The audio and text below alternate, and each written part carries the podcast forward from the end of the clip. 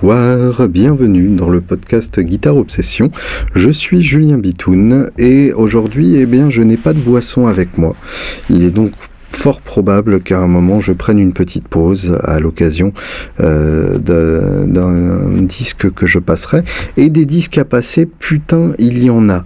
C'est-à-dire que là, euh, le nombre de sorties en ce moment, euh, c'est quand même assez dingue et euh, bah, des sorties quand même super chouettes, en général assez excitantes hein, dans l'ensemble. je voulais donc faire un petit tour d'horizon aujourd'hui des différents albums déjà sortis ou à sortir qui ont excité mon intérêt ces derniers temps. Entre temps, je voulais quand même vous donner des nouvelles euh, du, du, feuilleton de l'été, euh, cette espèce de Dallas euh, du guitar gas qui est en train de devenir ma fameuse strat turquoise, que j'appelle ma fameuse strat turquoise, mais qui n'est en fait pas du tout à moi. Mais voyez-vous, j'étais sur le point de, de calmer définitivement mon gas et d'arriver à mettre ça derrière moi. Et puis finalement, eh bien, je l'ai rejoué. J'ai fait cette connerie là de, de la prendre et, et et elle est quand même très bien, elle est quand même vachement bien. En fait, ce que j'aime beaucoup sur cette euh, strat, c'est qu'elle me permet de jouer des choses, enfin elle m'amène à jouer des choses que je ne joue pas sur d'autres guitares. Et évidemment, c'est pour moi euh, l'argument principal en faveur d'un instrument. Euh, on y reviendra peut-être d'ailleurs. Je crois qu'il y a une question du courrier des lecteurs qui parle de ça. Si on a le temps de faire un peu de courrier des lecteurs aujourd'hui, sinon la semaine prochaine. En tout cas, euh, ouais, il y a quelque chose qui me parle profondément dans, cette guitare. Et je, me disais d'ailleurs que si elle est mienne à un moment, je ferais mettre un sélecteur 3 positions dessus parce que le, le sélecteur 5 positions, c'est pas vraiment un truc dont j'ai trouvé l'utilité euh, donc pour euh, les non-initiés, les trois positions permettent en fait d'avoir chaque micro séparément et de passer d'un micro à l'autre. Euh, le 5 positions qui a été introduit en 77 sur la Strad, donc c'est assez récent, même si évidemment beaucoup de guitaristes avant avaient trouvé les positions intermédiaires en bloquant leur, leur sélecteur à mi-course. et eh bien effectivement, le, le 3 positions permet d'avoir les sons que j'aime sans passer par les sons que je n'aime pas. Euh, les sons intermédiaires, il y a un côté euh, très cliché et j'ai vraiment l'impression que, ces sons-là ont été tellement exploités, que ce soit par Clapton ou par No Fleur, qu'il euh, n'y a plus grand-chose à en faire. Et c'est les positions qui font sonner de manière immédiate comme une strat et de manière très reconnaissable. Et c'est un truc qui, moi, m'attire pas forcément parce que j'ai pas l'impression que je pourrais y mettre une, une patte intéressante. D'ailleurs,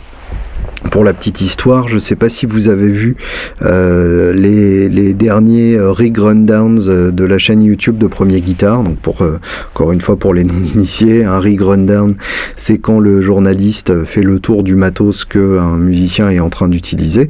Et le magazine de guitare américain Premier Guitare s'est fait une spécialité d'aller voir les artistes pendant les balances des concerts pour faire le tour de, de leur matos. Et il y a deux rig rundowns qui ont attiré mon attention c'est celui des Red Hot Chili Peppers et celui de Suzanne Tedeschi, euh, où ils font évidemment son mari Derek Trucks par la même occasion. Et euh, ces deux rig rundown, euh, ce sont des strates et ce sont des strates montées en trois positions. Évidemment, à l'heure actuelle, la plupart des strates sont montées en cinq positions. C'est même très très dur d'en trouver en trois positions si ces artistes-là, qui ont quand même passé des années sur la route et, qui ont une idée bien précise du son qu'ils recherchent, prennent la peine de mettre un trois positions alors que c'est pas du tout euh, le choix évident à l'heure actuelle, c'est bien qu'il doit y avoir une raison. Et euh, les euh, esprits chagrins qui regrettent le côté funky des positions intermédiaires du sélecteur 5 positions seraient bien inspirés d'écouter les Red Hot parce que bah, en termes de funky, je pense qu'ils ont de leçons à recevoir de personne. Et donc un micro milieu ou un micro grave attaqué comme un malade, eh bien ça peut faire un son de funk autrement plus convaincant que le petit son intermédiaire qui fait quick quick quick quick et qui donne l'impression que on est Nile Rodgers mais dans une dimension parallèle où Nile Rodgers n'aurait pas de grave. Bref, les sorties donc euh, de ces derniers temps, il y a pas mal de très très belles choses. Euh, commençons par euh, mon dernier euh, flash en date, c'est le nouvel album d'un groupe qui s'appelle At the Drive-In. Alors At the Drive-In, pour les non-initiés, c'est un groupe qui s'est formé dans les années 90, au milieu des années 90, qui a jeté l'éponge autour de 2000 et qui s'est reformé bah, là, il y, y, a quelques mois, peut-être quelques dizaines de mois, je ne sais pas trop, mais en tout cas, voilà, c'est leur premier album depuis la reformation. Euh, ils avaient lâché un single qui était, qui était super, mais là, c'est la première fois qu'ils lâchent un vrai album depuis euh, Relationship of Comment, qui est d'ailleurs un, album incroyable qui date de 2000 quand même. Donc ça fait 17 ans, donc effectivement, il était temps de, sortir un nouveau truc. Et euh, bah, autant vous dire que c'est pas décevant du tout. at The Drive-In, même si vous ne connaissez pas, vous connaissez peut-être l'homme qui est derrière la guitare dans ce groupe incroyable. ça n'est que Omar Rodriguez Lopez, euh, que vous connaissez peut-être comme l'homme avec les pédalboards les plus vastes de cette planète.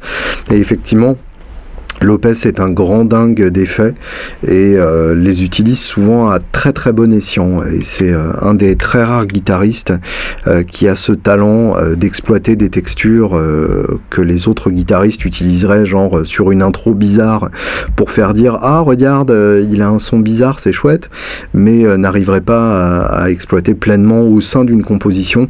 Là c'est toujours au service de la musique, c'est toujours musical et bah, c'est carrément fascinant tellement il le fait bien. Euh, donc pour le coup, euh, on entend beaucoup de, textures avec euh, du vibrato plus que du chorus, donc cette espèce d'oscillation de, la hauteur de la note qui donne un effet enrobant, planant, un effet quasiment aquatique. Et on entend pas mal de phaseurs aussi sur des parties rythmiques en accord pour les grossir un peu, pour donner un côté, un mouvement supplémentaire. Donc il y, a, vraiment une science de l'utilisation des effets de la part de, de Omar Rodriguez Qui est, assez mortel. Et euh, c'est un homme qui avait eu euh, une des signatures ibanaises les plus cool qui soit. Euh, je ne sais pas s'il l'utilise encore à l'heure actuelle, allez savoir. C'est c'est peut-être pas forcément un homme très fidèle en guitare, et je peux tout à fait comprendre ça. mais donc, Rodriguez Lopez avait une, Ibanaise en forme offset avec un seul micro, un seul Hot Rails Seymour Duncan, donc en plus un, un mini micro et une grande plaque. Donc c'était vraiment une gratte très cool, euh, petit petit gabarit puisque l'homme n'est pas grand et euh, petit diapason, donc vraiment une gratte euh, profondément fun à jouer et le genre de gratte qui se qui se prête très bien à, à, l'addition d'effets. Cédric Bixler au chant qui a une voix incroyable, très reconnaissable, très aiguë, qui fait un peu penser à, à ce qu'on peut entendre chez Jen's Addiction par exemple et au moment de la séparation de At the Drive-In, donc en, 2000 ou 2001, euh, Rodriguez Lopez et euh, Bixler ont formé The Mars Volta. The Mars Volta qui a sorti donc un, album euh, magnifique avec leur premier album, qui a ensuite eu une discographie tout aussi intéressante. il y a notamment Francis the Mute qui est, vraiment excellente, qui est une musique hyper complexe, qui se barre dans tous les sens, très progressive, un poil trop expérimental pour moi par moment. Et c'est pour ça que le retour de At the Drive-In me, réjouit à ce point-là, parce que j'ai toujours trouvé At the Drive-In un tout petit peu plus accessible, même si on trouve quand même la, recherche profonde euh, en termes de sonorité de la part de, de Rodriguez Lopez. On va donc écouter un petit extrait de Interalia qui vient de sortir.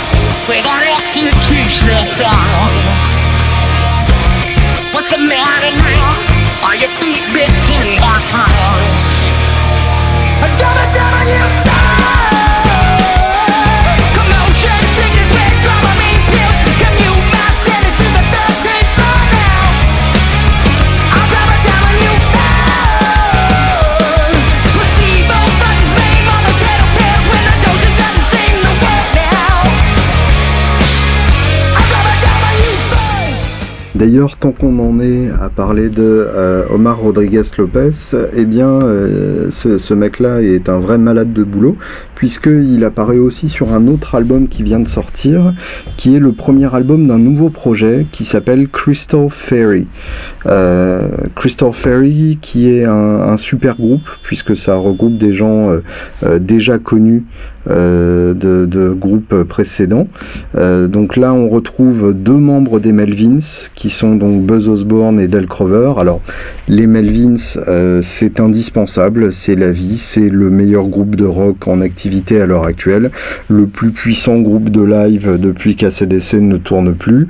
Bref, c'est le groupe qu'il faut voir une fois dans sa vie, avec deux putains de batteurs, c'est d'une épaisseur hallucinante. Les chansons sont mortelles, les riffs sont incroyables Bref, c'est euh, un de mes groupes préférés du monde. Euh, et même si je ne les ai pas encore explorés comme ils le méritent, euh, les Melvins à chaque fois, c'est bien. Buzz Osborne, donc c'est le guitariste des Melvins qui était aussi d'ailleurs le, guitariste de Fantomas euh, avec euh, Mike Patton. Et comme par hasard, euh, l'album de Crystal Ferry sort sur le label Cac, qui est le label de Mike Patton. Donc comme quoi, il y a une certaine logique dans tout ça. Et Del Crover, donc, qui est le batteur des Melvins, qui a une gueule complètement improbable et qui a un jeu complètement animal. Une puissance et une frappe monstrueuse. Omar Rodriguez Lopez, donc, qui doit s'occuper de la basse, hein, si euh, si Buzz Osborne est à la guitare. J'ai pas la, répartition précise, mais si ça se trouve, il fait les deux. Euh, et au chant, Terry Genderbender, la chanteuse de euh, Les Butcherettes. Oui, c'est un nom à consonance française pour des Américains, qui, qui, serait l'équivalent des femmes bouchères, donc les Butcherettes. C'est un nom absurde, mais en même temps, c'est une putain de chanteuse où on sent vraiment son attitude, même sur album. on la voit tout à fait euh, donner tout ce qu'elle a en concert et, déjà en, album, c'est quand même vachement, vachement bien. Euh, très agressif, euh, très puissant, des excellents riffs, une très belle production. bref, ça envoie très méchamment. je vous passe un petit extrait si je trouve ça. Crystal Fairy, donc avec des membres des Melvins que vous devez une fois de plus écouter tout à fait cessante.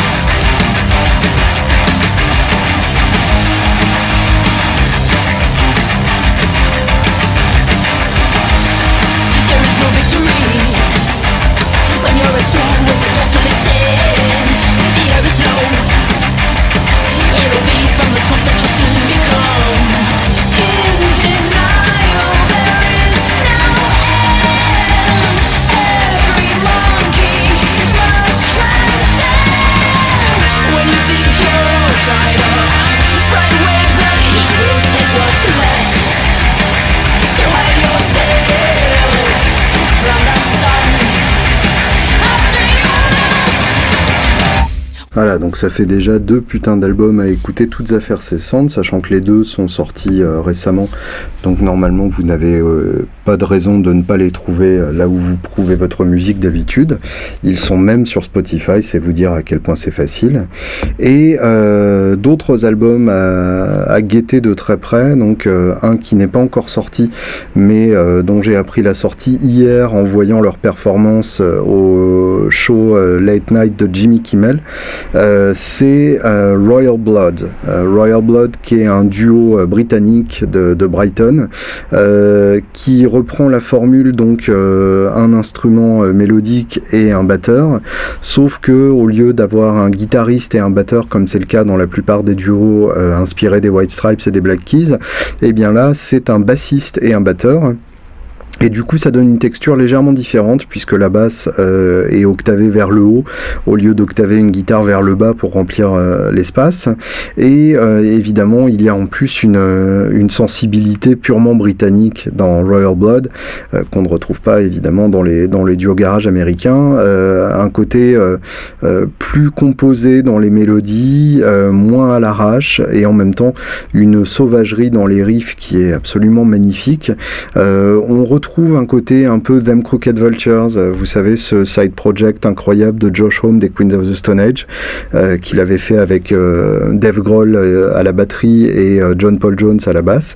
Et donc Royal Blood avait sorti un premier album en 2014 qui avait scotché tout le monde, qui avait carrément reçu tous les prix possibles dans le genre meilleur groupe de live, meilleur groupe nouveau, meilleur groupe de rock du monde, etc. Et bah, on attendait la suite avec impatience et c'est donc euh, pour le 16 euh, juin et donc le 16 juin, nous mettrons nos petites papates sur How Did We Get So Dark? En attendant, il y a déjà deux titres qui ont été joués en live donc dans l'émission de Jimmy Kimmel. Donc euh, les deux titres sont vraiment très bien, euh, pas de raison de, s'inquiéter là-dessus. Une bizarrerie sur un des titres, euh, on entend des chœurs alors que personne ne fait les chœurs. Et ça, pour le coup, je trouve ça un peu dommage parce qu'une Formule 2, c'est justement l'occasion de s'émanciper complètement de toute forme d'enregistrement derrière, euh, de, synchronisation Pro Tools et ainsi de suite. Euh, et du coup, euh, bon, on peut comprendre, hein, pour une performance télé, en plus, c'est quand même pas con d'être carré. Et puis, bah, à deux, forcément, on a peur que les gens s'emmerdent et du coup, on ajoute quelques arrangements pour pimenter un peu. Mais finalement, le groupe n'a pas besoin de ça et, j'espère qu'ils resteront aussi sauvages qu'ils doivent l'être sur les prochaines tournées. On va écouter un tout petit extrait d'un des deux titres, celui avec les chœurs justement. Euh, parce que c'est quand même vachement bien. Royal Blood, donc.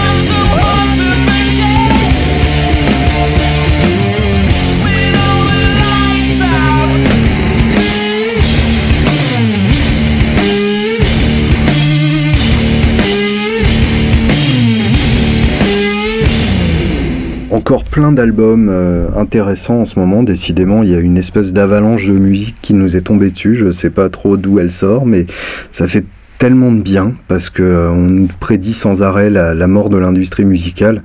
Finalement, bah, c'est juste une mutation et il y aura encore plein de belles musiques à écouter. Et euh, j'ai l'impression que les, mois à venir vont être euh, encore bien riches en, sorties intéressantes. parmi les sorties récentes, il y a évidemment le dernier Mastodon, Emperor of Sand, qui est un, concept album autour du cancer, ce qui est un sujet plutôt plutôt osé parce que en général en métal, on parle tout le temps des, problèmes imaginaires euh, dans la forêt euh, suédoise et euh, les vrais problèmes qui arrivent à des vrais gens, finalement, c'est plus compliqué à aborder. la pochette est absolument incroyable, surtout en vinyle, ça, saute aux yeux, c'est magnifique. Et c'est pour moi un retour à ce qui faisait la beauté de, The Hunter. en gros, donc, le dernier album avant celui-là de, de Mastodon, c'est Once More Around the Sun, que j'ai trouvé moins inspiré, plus euh, psychédélique, plus à se barrer un peu dans tous les sens, sans composition vraiment marquante. Et là, pour le coup, Emperor of Sun, on retrouve donc euh, l'ambiance de The Hunter, qui pour moi est le, plus bel album de, Mastodon. En que c'est vraiment l'équilibre parfait entre les gros riffs bien sludge, euh, sludge étant donc une limace. On, utilise le terme de sludge metal pour désigner euh, des riffs très lents et très graves, qui avancent telle une limace justement. et en même temps, on retrouve donc des côtés très pop dans les mélodies, et ça, ça me plaît parce que du coup, eh bien on peut remuer la tête en se disant ouais c'est bien, la vie est pas mal, et des, ambiances vraiment qui n'appartiennent qu'à ce groupe, hein, avec des, cordes à vide qui, qui clashent contre des notes frétées, des espèces de clusters comme ça de notes qu'on retrouve pas très souvent dans le métal, et du coup un mélange qui est vraiment chouette. En plus on a trois chanteurs, trois excellents chanteurs, donc c'est un peu les, les Beatles du métal en quelque sorte qui reviennent avec Emperor of Sand et je vous conseille tout particulièrement l'écoute du titre Steam Breather, euh, qui est pour moi le sommet absolu de Emperor of Sand. Et à propos de Beatles, justement, il y a un nouveau Beatles qui sort. Alors oui, je vous vois dire, euh, les Beatles n'ont pas vraiment sorti d'album depuis 1970. Euh, et effectivement, euh, les raclures de fond de tiroir, il y en a un paquet. plus ou moins heureuses, hein, parce que les, les, trois volumes de l'anthologie, c'était quand même des super albums. les trois volumes de l'anthologie sortis dans les années 90, qui reprennent des chutes de studio des, des différents albums des Beatles, organisés donc selon les les, trois grandes périodes de, la création des Beatles, euh, avec à chaque fois un inédit, le plus intéressant étant euh, celui qui est sorti sur le premier album, euh, qui s'appelait Free as a Bird, qui était en fait une extrapolation à partir d'une cassette démo de Lennon. Donc on entend effectivement Lennon, on entend son piano, et autour de ça, donc Harrison a rajouté un solo de slide absolument sublime.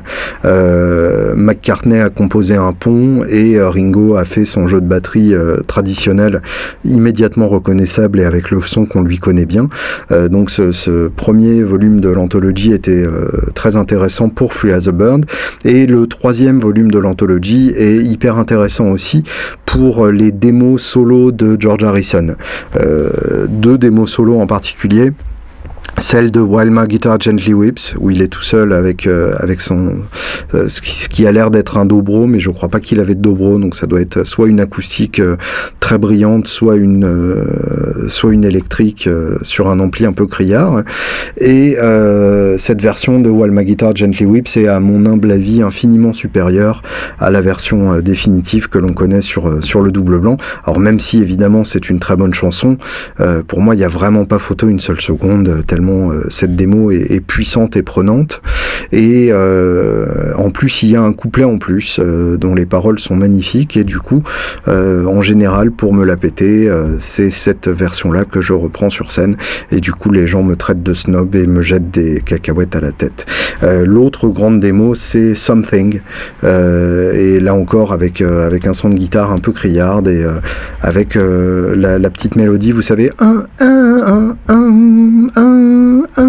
qui est en fait intégré dans des, dans des accords. Euh, et du coup, euh, ça donne un, mélange euh, vraiment magnifique où il y a une tension comme ça et où il est tellement tout seul sur les, sur les couplets qu'on entend directement son âme sans aucun filtre. Et c'est très très beau.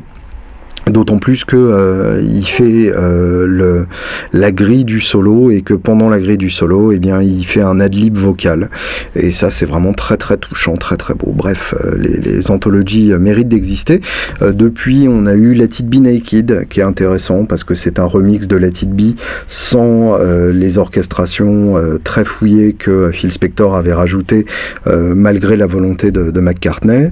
on a eu One, qui était en fait la, une compilation de, numéro 1 tout simplement, donc là pas grand intérêt, euh, à part que euh, ils avaient été euh, remixés pour certains et remasterisés, donc pourquoi pas, c'est intéressant.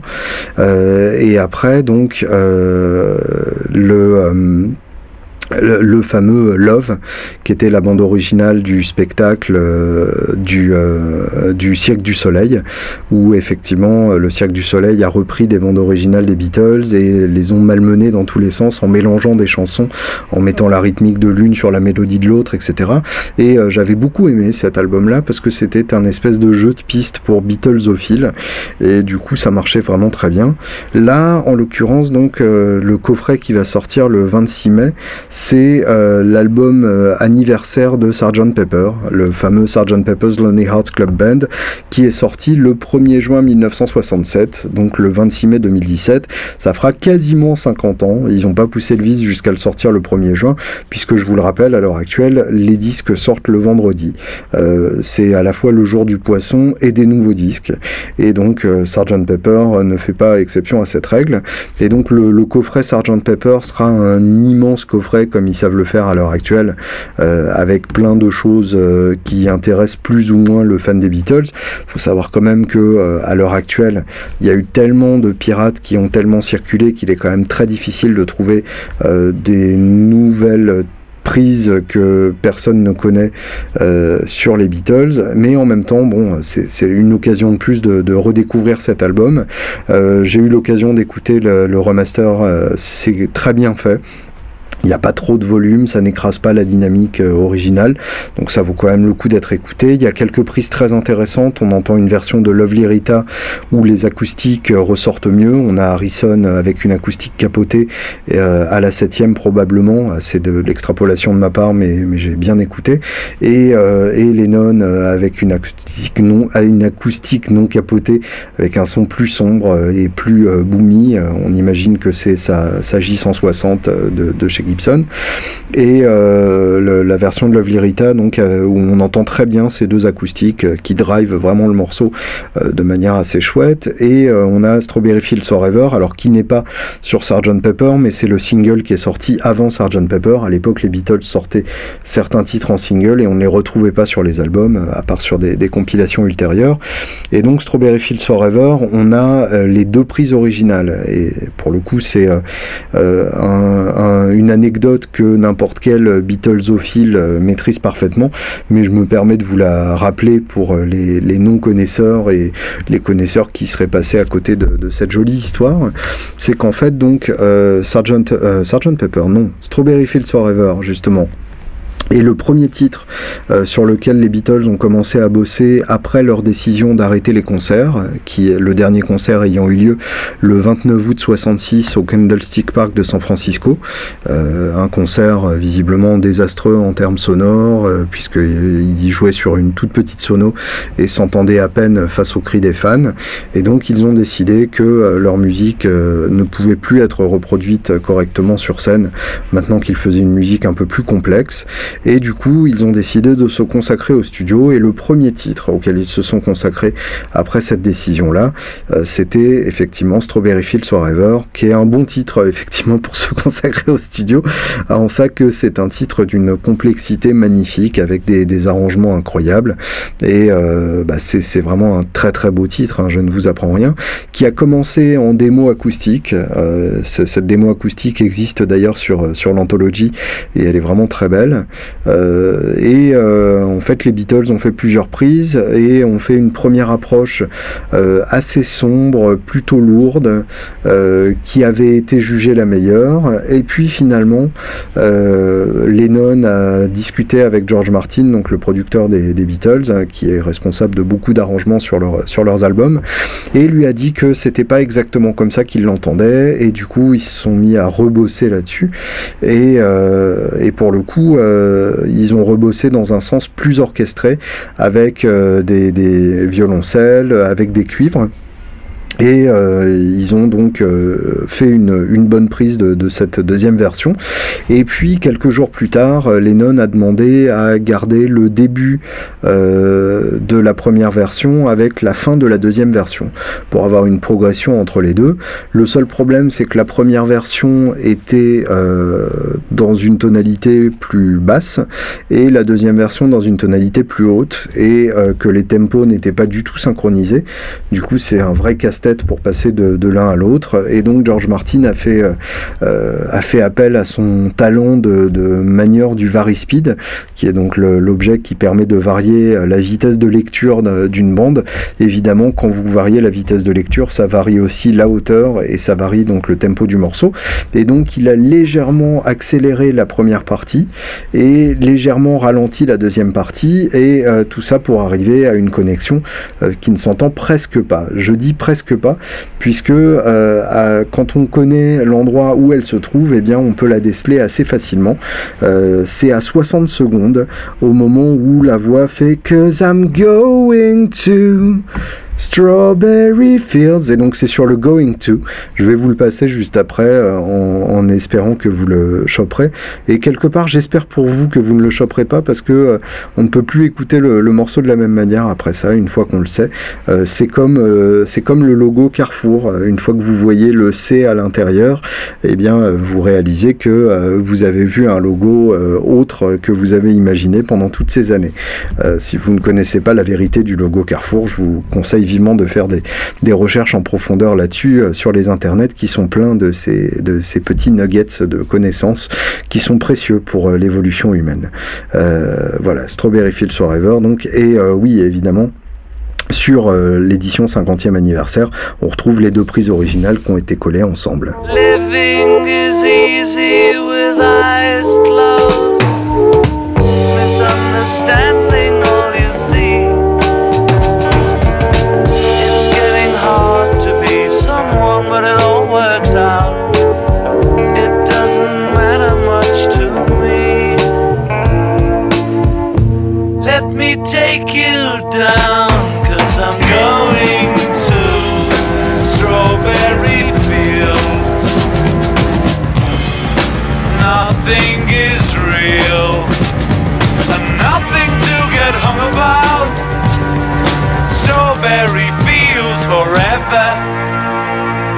Oui, je sais, ça commence à faire beaucoup, beaucoup d'informations, mais en même temps, il y a tellement de chouettes trucs qui arrivent que j'ai envie de vous parler de tout. Euh, il y a le nouveau Gorillaz aussi qui est sorti, qui s'appelle Humans, avec un Z comme Gorillaz c'est assez logique et cohérent finalement. Gorillaz, donc le groupe de Damon Albarn, l'ancien de, Blur, euh, qui est un groupe euh, hyper intéressant entre hip-hop, euh, pop, rock, folk, RB, enfin il y a, y a, un mélange absolument détonnant et les chansons sont excellentes, c'est surtout ça l'important puisque sinon ça sert à rien de mélanger si c'est juste pour faire joli sur le papier peint. Donc là en l'occurrence le mélange marche et le mélange est bon. Et euh, alors je connais surtout les deux premiers, le premier étant le plus pop et le deuxième Demon Days étant euh, d'une profondeur euh, compositionnelle absolument magnifique. on a même un, guest pod de Ike Turner qui vient jouer du piano sur un titre, ce qui est toujours, ce qui est toujours sympa. Et Demon Days était vraiment pour moi le, sommet de, de Gorillaz, même si je dois avouer que j'ai pas donné une chance tout à fait honnête à Plastic Beach, qui doit sûrement être très bien, mais que, que j'ai pas écouté en profondeur. Euh, là, Humans, dès le début, j'ai vraiment flashé, j'ai vraiment accroché, et euh, ça promet d'être un très très bon album, comme toujours avec, euh, avec Albarn. C'est un album qui mérite amplement d'être réécouté de nombreuses fois, à de nombreuses reprises, et du coup, je, je, suis encore mal placé pour vous dire les, les, titres qui sont vraiment à écouter en priorité, mais en tout cas, c'est du tout bon et vous pouvez y aller. Autre groupe euh, qui vient de sortir un album, c'est Ultra Vomi. Euh, si vous ne connaissez pas ce groupe nantais, votre vie n'avait pas de sens jusque-là.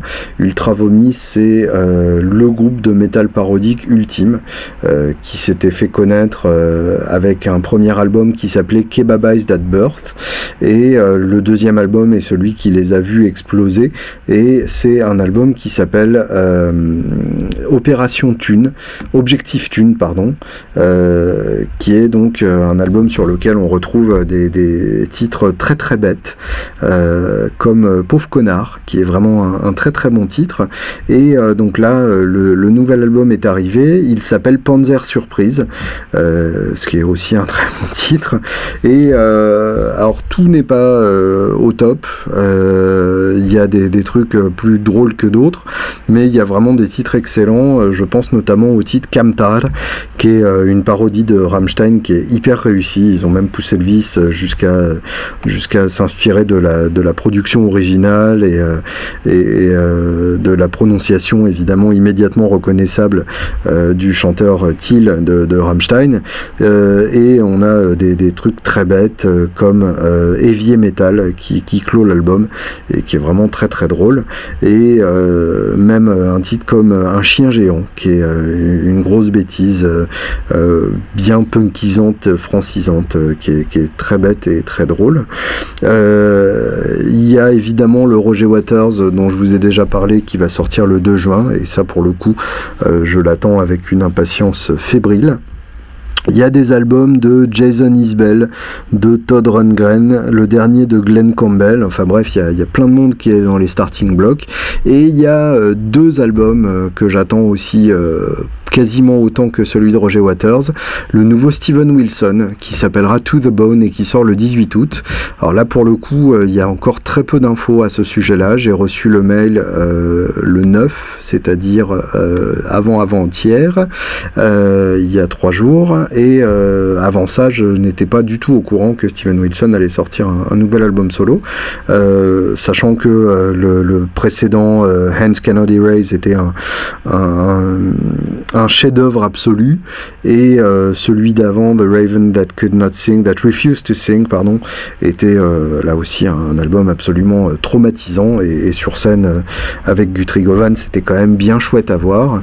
Et donc là pour le coup c'est son cinquième album donc qui s'appelle To the Bone visiblement c'est un album qui sera encore sorti en version de luxe avec plein de machin bonus dans tous les sens. Je sais pas encore si c'est un album euh, concept ou quoi que ce soit, on verra bien. Euh, le premier titre euh, extrait est en duo avec la chanteuse Ninette Tayeb qu'on entendait déjà sur le titre Routine de Hands Cannot Erase et qui a effectivement une voix magnifique que Wilson avait d'ailleurs embarqué en tournée pour, pour Hands Cannot Erase. Et la bonne nouvelle dans tout ça, c'est qu'en plus de l'album, on aura droit à un concert, on aura droit même à quatre concerts en France, euh, le 4 février 2018 à Marseille, le 6 février à Lyon, le 12 mars à l'Olympia à Paris et le 13 mars à Lille. Donc euh, ça promet euh, parce qu'en plus c'est An Evening with Steven Wilson, donc c'est une soirée complète euh, sans première partie, donc c'est lui tout le, tout le long du concert, tout le long de la soirée et en général c'est des concerts absolument hypnotisants et dont on ressort transformé. J'ai donc d'ores et déjà pris ma place pour le concert à l'Olympia le, 12 mars. nous nous y retrouverons donc si le cœur vous en dit. Et en tout cas donc c'est à guetter de très près. Et puis donc dont je vous parlais euh, il y a deux ou trois épisodes, c'est évidemment euh, le nouvel album des Queens of the Stone Age, qui est euh, mon groupe préféré de tous les temps du monde. Et tous les indices qu'ils nous ont donnés, c'était 25, tout simplement le chiffre 25 marqué. Et du coup, euh, moi je pensais que ça serait annoncé le 25 avril, mais le 25 avril est venu et passé, et toujours pas d'annonce. Donc je me suis dit, si ça sort un 25, eh bien il faut voir quel mois le euh, vendredi tombe un 25, puisque je vous ai expliqué que les albums sortent le vendredi.